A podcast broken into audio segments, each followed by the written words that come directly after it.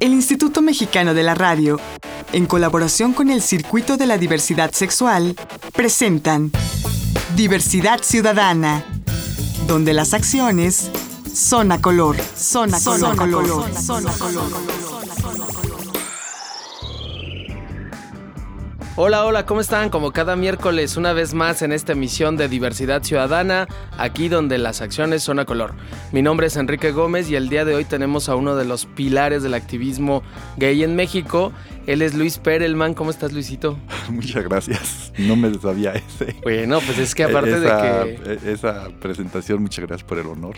Bueno, y ahorita les voy a explicar por qué uno de los pilares, porque aparte de que se dedica a todo un poco dentro de los derechos humanos, la lucha de la diversidad sexual, ha sido asesor de muchas organizaciones, ha estado al frente de muchos micrófonos en radio, en televisión.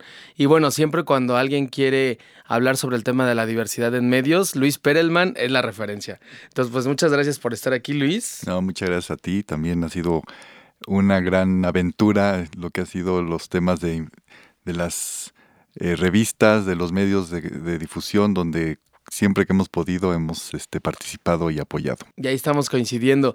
¿Y qué les parece si para dar inicio de lleno y como vamos, nos vamos primero a una cápsula en voz de... La sección en voz de... Hoy, 13 de febrero, se conmemora el Día Internacional del Condón, día en que mundialmente se está buscando sensibilizar y acercar a toda la población a familiarizarse con su uso, formas e importancia de involucrarlo en la vida sexual de todas las personas en edad de procreación, así como método de prevención de contagio de enfermedades de transmisión sexual. Se cree que la forma más antigua de condones, en sentido moderno, fue utilizada en tiempos tan remotos como el 1000 a.C. por los egipcios. Consistía en una tripa de animal anudada en un extremo. La evidencia más temprana del uso del condón en Europa es en las escenas de las pinturas de la cueva en Combareles, en Francia, entre los años 100 a.C. y 200 después de Cristo. Las primeras descripciones y escritos publicados con respecto al uso como profilácticos fueron registrados por el italiano Gabriele Fallopius, el que les dio su nombre a las femeninas trompas, en el 1500. También refirió haber inventado una envoltura hecha de lino y que en los ensayos realizados entre 1100 hombres, ninguno se infectó con sífilis. Los primeros condones de goma de caucho se fabricaron en 1840 y fueron utilizados por casi un siglo. En 1930, con la fabricación del látex, comienza la era moderna del condón como lo conocemos estos días. Ahora se encuentra en tan diversas presentaciones como quien lo use y se le antoje, de diferentes largos y anchos, así como con un látex delgado, grueso, extra delgado, con textura, de colores, fluorescentes, con sabores diferentes para la práctica del sexo oral, con espermaticida o extra lubricante añadido. Además, el condón femenino, que comienza a ser usado cada día más. Según el Centro Nacional para la Prevención y Control del VIH-Sida, CENSIDA, en México, una persona tiene en promedio 123 relaciones sexuales al año y de estas, solo 4 usan condón. Anualmente, esta institución compra más o menos 25 millones de condones masculinos, que son distribuidos entre hombres que tienen sexo con hombres, personas con VIH-Sida, personas en prisión y trabajadoras sexuales, sumándose otros 64 millones que adquieren los estados para la distribución en el país. Aunque desafortunadamente el número de condones femeninos repartidos por esta institución en 2011 fue solo de 248 mil, principalmente a las migrantes y trabajadoras sexuales. De acuerdo con cifras de la Asociación Nacional de Farmacias de México, de los 24 mil establecimientos que hay en el país, se venden al año 140 millones de condones, y es el 14 de febrero cuando se venden 42 millones de unidades aunque también en los meses de marzo y abril se registran grandes ventas de condones, siendo los jóvenes sus principales consumidores. Para Diversidad Ciudadana, con información de nh.com. Y bueno, pues ya estamos de regreso después de escuchar esta cápsula tan interesante. Vamos a entrar ahora sí duro y directo con Luis Perelman. Él es, bueno, les voy a decir todas las cosas que él hace. Él fue presidente de la Federación Mexicana de Educación Sexual. Y Sexología. Y ajá, y bueno, también es el, director general del Armario Abierto. Codirector, con Rina. Junto con Rina Riesenfeld, otra sexóloga, es sexólogo, otra sexóloga con quien además han fundado uno de los recintos más importantes en materia de libros, porque en realidad en México hay muy pocas librerías especializadas en diversidad sexual. Y esta fue la primera, ¿no? esta, además, en el armario abierto, la, intención es que se especializa en sexualidad humana. Y dentro de la sexualidad humana está la diversidad sexual. Sí, que, que tiene todo un segmento importante en la librería, ¿no? Claro, ya cumplimos 15 años. 15 años ya. ¡Wow! Oye, ¿y, qué porcentaje de, toda la, literatura que tienen ustedes ahí será de diversidad sexual? Como nos dedicamos a educación sexual y materiales educativos eh, y libros, lo que tenemos el áreas básicas que es educación sexual, niños, adolescentes, salud sexual eh, para todo mundo, pero los temas de adultos, de género, de erotismo, de pareja y el, la siguiente sección es diversidad sexual. Eh, sí fue la forma en que también queríamos mostrar de que los, la diversidad sexual tiene el mismo peso dentro de la sexualidad humana y hay que hablar de ella eh, así de explícitamente. Eso nos ganó pues en, hace 15 años de que llamáramos la atención, afortunadamente, y tuvimos mucho apoyo de los medios y pudimos participar y mostrar justamente con el ejemplo de que incluir libros de diversidad sexual eh, con el, es eh, importante, es parte de lo que es ser un espacio educativo y de librería y no que no se considere un espacio terrible simplemente porque se va a hablar de diversidad. O otras librerías tenían sí tenían de repente títulos, pero como que no los ponían mucho tiempo, no se dedicaban a que se hablara claramente de ellos. Claro. Eh, como que les incomodaba un poquito. Y nosotros dijimos, no, pues vamos a dar, a mostrar de que este tema no es para nada incómodo.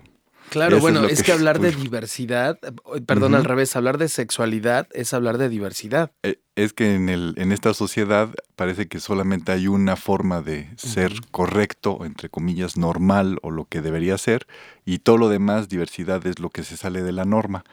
Y justamente entender diversidad es entender que, como lo acabas de hacer en un congreso, en el Congreso Nacional de Educación Sexual, y es que cada uno somos una forma diferente de sexualidad. Así es. Y, y sí, hay que incluir la diversidad. Afortunadamente la sociedad, la cultura, las leyes, la política en estos 15 años han ah, desarrollado y avanzado mucho nos falta mucho más, pero estamos, yo creo, en buen camino en esos temas. En ese sentido, mi querido Luis, y no sé si lo analizaron ahora en el noveno Congreso Nacional de Educación Sexual y Sexología de la FEMES, esta organización, esta federación de la que tú fuiste presidente y sigues siendo integrante, Federación eh, de Educación, no, Federación Mexicana de Educación Sexual y Sexología, FEMES, platícanos en qué momento estamos en México en materia de esta lucha de la diversidad sexual? Porque ya llevamos muchos años, ya se aprobó la sociedad de convivencia, ya hay matrimonio gay. Después del matrimonio gay, mucha gente tiene la impresión de que pues ya se logró todo y eso que solo hay matrimonio en el DF. solo en el DF. Entonces, ¿qué, ¿en qué momento tú como experto en el tema crees que estamos en México? Desde la federación, eh, los, los, principios que se eh, postularon con la experiencia de los sexólogos desde el 95-96, que hay una declaración de principios de la FEMES, donde se habla de la necesidad de la libertad de asociación y sin discriminación. Entonces eso ya, ya se vislumbraba de que debería ser reconocido por la sociedad como lo lo hace la sociedad. En este caso, el matrimonio es el que se entiende que es la unión de dos personas que se quieren, que se apoyan con un fin común. Em, simplemente desde ahí, eh, lo, que, lo maravilloso es que se ha ido acomodando esa visión de, esos principios que se convirtieron también parte de una declaración internacional de, de, de los derechos sexuales, la Declaración de los Derechos Sexuales de la Asociación Mundial para la Salud Sexual. Eh, en ese sentido, el hecho de que se esté incorporando eh, explícitamente y se esté modelando, porque todavía en mis talleres, eh, cuando trabajo estos temas de diversidad, yo le pregunto a la gente, ah, ¿qué palabras te sabes que tienen que ver con diversidad, con homosexualidad, bisexualidad, lesbianismo, transexualidad? Las que tú te sepas, así sin, sin prejuicio. Y la gente así como al principio dice, duda, ¿todas? Sí, las que tú te sepas, todas las que tú te sepas. Y desde ahí entonces empiezan, bueno, este, Joto. No, Claro. aún. entonces ya, ya agarran ritmo, ¿no? Y Pero siempre el maricón, estigma por delante. Pero, El prejuicio, Pero y el- salen como 30 o 40 expresiones. Este, le, le hace agua a la canoa, le, este, le gusta que le midan el aceite, eh, maricón, y hasta se ríen de varias. ¿A poco esas las, se aprenden muchas? Porque en el léxico este, Popular. popular no sabemos, aprendemos muchas y son parte de, de ser, eh, del idioma español, de la civilización latina, del- de, la vivencia mexicana.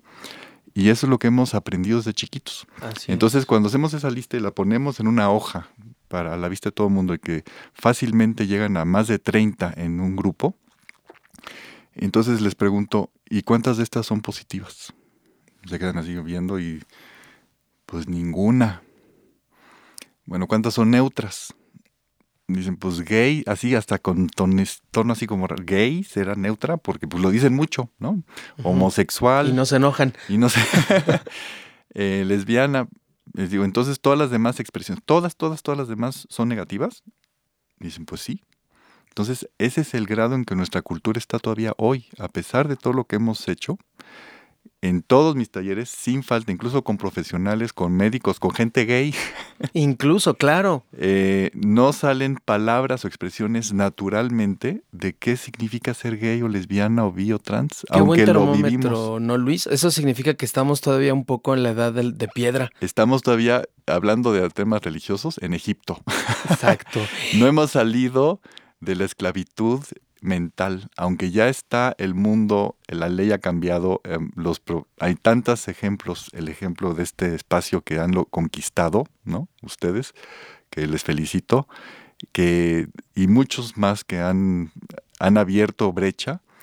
El hecho es de que la mentalmente, culturalmente, em, usos y costumbres, seguimos como el pueblo judío en Egipto.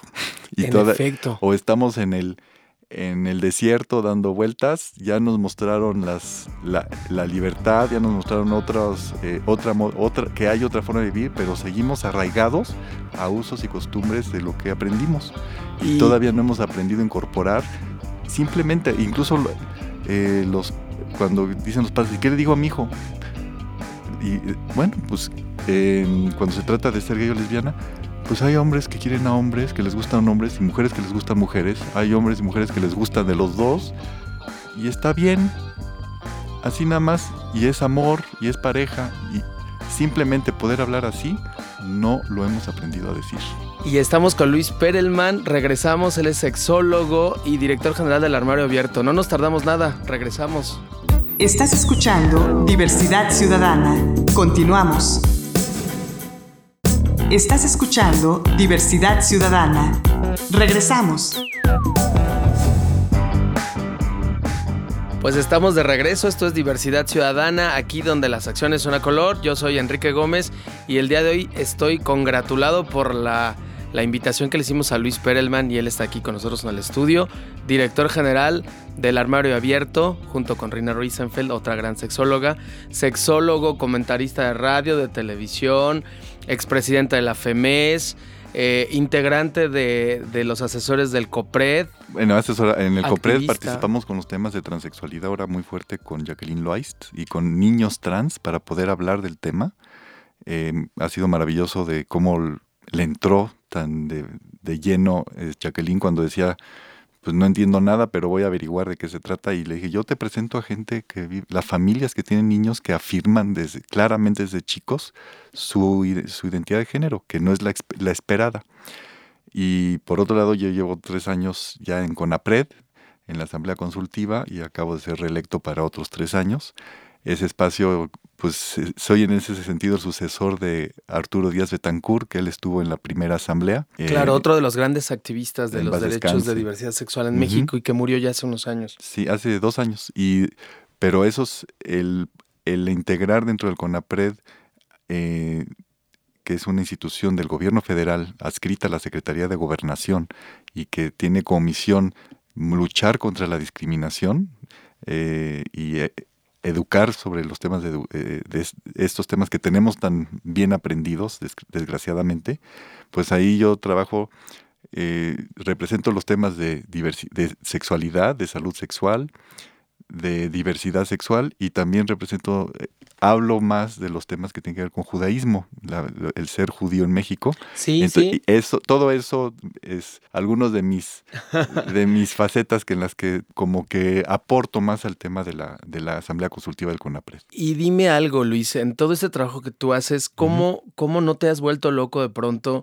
al enfrentarte a estas reticencias moralistas de tanta gente en la política, en la vida diaria, en los medios, en todos estos lugares donde tú participas, ¿cómo, ¿cómo, haces para, para ir resolviendo todos esos moralismos recalcitrantes a los que nos enfrentamos día a día? Yo creo que mi estilo ha sido un estilo más este tranquilo, más eh, de persona a persona, más eh, menos eh, confrontante o menos agresivo que otros activistas que cada quien tiene su estilo y hay momentos en que sí hay que ser mucho más fuerte y contundente. Em, yo ahí hay una película que se llama Babe el puerquito valiente y es un puerquito que eh, compite con los perros pastor alemán para llevar a las ovejas. Y entonces hay, una, hay el pleito entre las ovejas y los pastores que se odian, pero cada quien tiene que cumplir su, su chamba. Y el puerquito simplemente les dice a las ovejas, ¿por qué no platicamos y hacemos esto para lograrlo juntos? O díganme qué les preocupa y qué les molesta para que les ayude a resolver y tratar de fomentar la comunicación. Y el puerquito gana la competencia. Entonces, yo creo que ese ha sido más mi estilo. De, No siempre se ha ganado, pero por lo menos he podido eh, contribuir en algunos aspectos de gente cuando dicen con esas personas no se puede hablar. Pues, ¿qué crees? Sí se puede hablar porque si se, si se aborda de cierta forma o se espera en el momento adecuado, si todo el mundo necesita hablar de estos temas también. Tienen un familiar o tienen un amigo o tienen este, una, una preocupación personal, tienen muchas dudas, les inculcaron la demonización de los temas de diversidad sexual y entonces simplemente poder hablar de tú a tú con alguien más, decir, ah, pues no era tan terrible finalmente, y empezar el proceso, porque desaprender la homofobia tarda mucho tiempo, o hay que hacerla con un modelaje. Y por eso también me ha gustado. Y con un buen tono, ¿no? Porque si empiezas confrontándote, pues de pronto ya no, ya no estás ya entras En el, y si ya entras en, el, a ver quién grita más y el pleito, pues.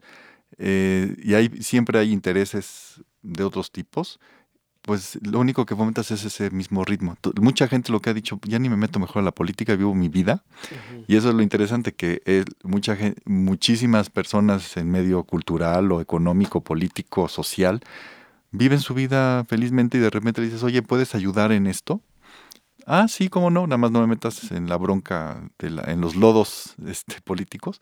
Y hay gente que de muy buena manera dice, aquí estoy y es alguien reconocido en, en muchos medios o serio o simplemente familiar. Y por hablar tranquilamente, se yo he visto muchos cambios. Por eso mi trabajo con las familias. Y en ese sentido, Luis, el, la dificultad al, abrirte abiertamente, bueno, al ser abiertamente gay y participar en un grupo judío, también debe ser bastante complicado. ¿Cómo lo resolviste? Bueno, ahí estamos cumpliendo 20 años de trabajar dentro de la comunidad judía y de también en ese mismo estilo de sensibilizar, de ir a hablar. Primero se creó un espacio em, seguro, discreto para la gente que pudiera hablar, que eso es lo importante en estos temas de discriminación para todo mundo. Primero hay que identificar espacios, momentos, personas seguras y eso se creó el primer grupo judío mexicano, incluso en América Latina se llamó Shalom Amigos. Fue el primer grupo judío en toda América Latina. En toda América Latina. De judíos gays. Gays, lesbianas. Gays, lesbianas. Ajá. Y ese grupo, este, cuando abrimos el armario abierto, que significó mucho más este, dedicación, eh, bajó mucho el ritmo del grupo Shalom Amigos, pero hace dos años hubo una nueva iniciativa de, dentro de la comunidad judía mexicana y se llama Gimel, es el grupo, eh, Gimel es la tercera letra del alfabeto hebreo y en ese sentido es también la tercera iniciativa dentro de la comunidad judía. Eh, y Gimel es el sonido G, entonces cabe bien. Mira, todo coincide. le, entra la G de, de gay, la, la L de lesbiana, Ok. Gimel Sí, sí. y la M de mexicano. De mexicano, por supuesto. Oye, bueno, y si, Quedó hay, perfecto. y si hay alguien interesado en, en participar en las actividades de este nuevo grupo, ¿dónde Eh, tendrían que contactar? o cómo la- hay una página en, en Facebook, Gimel, eh, así como se oye, G-U-I-M-E-L.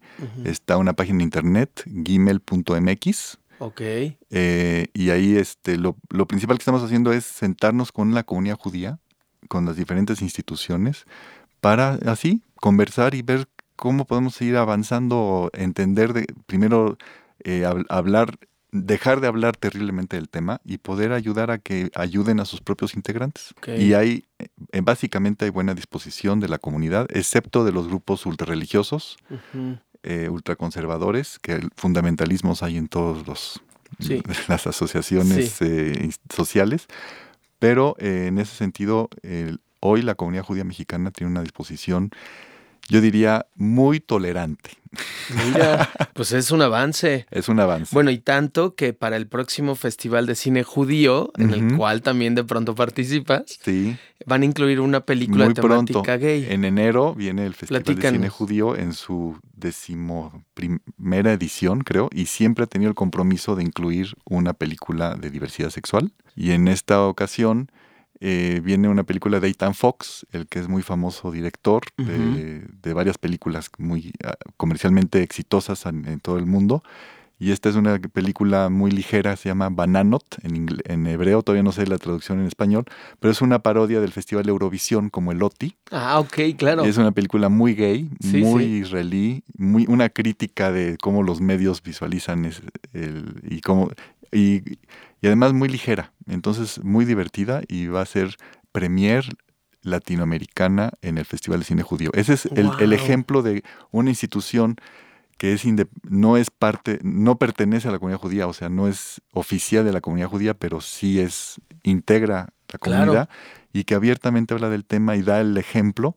Entonces ese es un, es- un ejemplo de espacio seguro y espero que pronto salga la también la información de dónde va a ser el estreno porque va a ser es una película muy simpática. Para que estén pendientes, pero bueno, la gente que quiera saber dónde va a ser y en qué exactamente. Pueden ver la página del Festival de Cine Judío, eh, busquen en, en Google, Google Que lo Festival de Cine Judío y va a ver este, 2014 sería. 2014. En enero, eh, ficj.org. Muy bien. Bueno, y dentro de todo esto que nos platicas, mi querido Luis, eh, me gustaría también que nos comentaras de las conclusiones del Congreso de la FEMES. Ya llevan eh, varias emisiones, son nueve, ¿no? Nueve. Eh, ¿Qué estamos- ocurre en este Congreso? Es un, en, un en el Congreso se tratan los temas de educación sexual, de sexualidad, de terapia sexual. Eh, vino, eh, vienen dos a, tres eh, ponentes internacionales de mucho prestigio, en este caso Francisco Cabio Santamaría de España, terapeuta sexual, eh, para hablar de las nuevas técnicas o las nue- qué- cómo incorporar y ayudar a la gente en los temas de terapia sexual y él fue presidente del, del Congreso Mundial de Medicina Sexual, entonces él está en la vanguardia. También viene, vino Carol Quinn, perdón, que es la de las principales sexólogas en Estados Unidos a nivel comer de, de que apoyan las tiendas se llaman Good Vibrations, Buenas Vibraciones, que es una tienda feminista de mujeres para mujeres, con una atención especial, eh, no únicamente mercantil, de- sino de, de- con un sentido de ayuda, además, eh, información, que eso han aprendido muchas eh, compañías de juguetes sexuales y en México también. Sí, han, a- sí. han a- ap- aplicado muchos de los principios, pero y Carol Quinn es de las sexólogas que justamente habla de temas de sexualidad, de diversidad, de sexualidades alternativas, de sexualidades extremas, pero cómo se vive, este, cómo entenderlos para vivirlo mejor, integrarlo mejor sin, sin afectar a otros. Una, la, la conferencia de, se llama Pomosexuales, es eh, sexualidades posmodernas y de hablar de que hay 7 mil millones de sexualidades porque cada quien somos este, es. individuales. Hay identidades y, orientaciones sexuales como habitantes tiene el planeta, ¿no? Claro, o sea, no debe ser uno exactamente para cada quien. Y el, el vivir esta sexualidad, este abo- abordaje positivo, divertido, lúdico, que no hace daño a otros, eh, respetando los derechos de todo el mundo y explorando diferentes formas de sexualidad y de arreglos sexuales. Eso es lo que vino a mostrarnos Carol Quinn de lo que hacen en San Francisco justamente. Pues bueno, el tiempo se va volando, mi querido Luis, y se nos ha terminado el día de hoy. Te agradezco muchísimo el haber estado con nosotros. Gracias. Al auditorio creo que ya le quedó clarísimo porque es uno de los pilares en el activismo de la diversidad sexual en México. Y bueno, pues yo Nos faltó hablar de familias, de todo el trabajo de que las familias maravillosas, los padres y madres que apoyan a sus hijos. Pero ¿qué crees, Luis? Que para eso vamos a traer, a, doña Miriam Ángel, que es la presidenta del grupo, y ella nos va a explicar más ampliamente. yo soy ahí de sus fans mayores. Sí, cómo no. Pero bueno, pues muchísimas gracias Luis por haber estado con nosotros. Gracias a ustedes y maravilloso espacio que están manteniendo, que es muy difícil mantener un espacio en medios y lo están haciendo maravillosamente. Pues ahí la llevamos. Y ustedes si quieren comprar uno de los libros de diversidad sexual o de sexualidad en general, recuerden el armario abierto en Agustín Melgar, 25, en la colonia Condesa. El libro Papá, Mamá, Soy Gay de Rina Riesenfeld sigue ahí siempre. Y el de bisexualidades, el que es bisexualidades. Así es que... Dense una eh, vuelta. Gracias y bienvenidos a todos esos espacios que hemos podido contribuir. Pues esto fue una emisión más de Diversidad Ciudadana, aquí donde las acciones son a color. Yo soy Enrique Gómez y los espero la próxima semana en un programa más de Diversidad Ciudadana. Hasta la próxima. Agradecemos la colaboración de Canal G.tv, Foro NH.com y revista Homópolis. Diversidad Ciudadana, una producción del Instituto Mexicano de la Radio en colaboración con el Circuito de la Diversidad Sexual. Diversidad Ciudadana, donde las acciones son a color, son a color, color, son a color.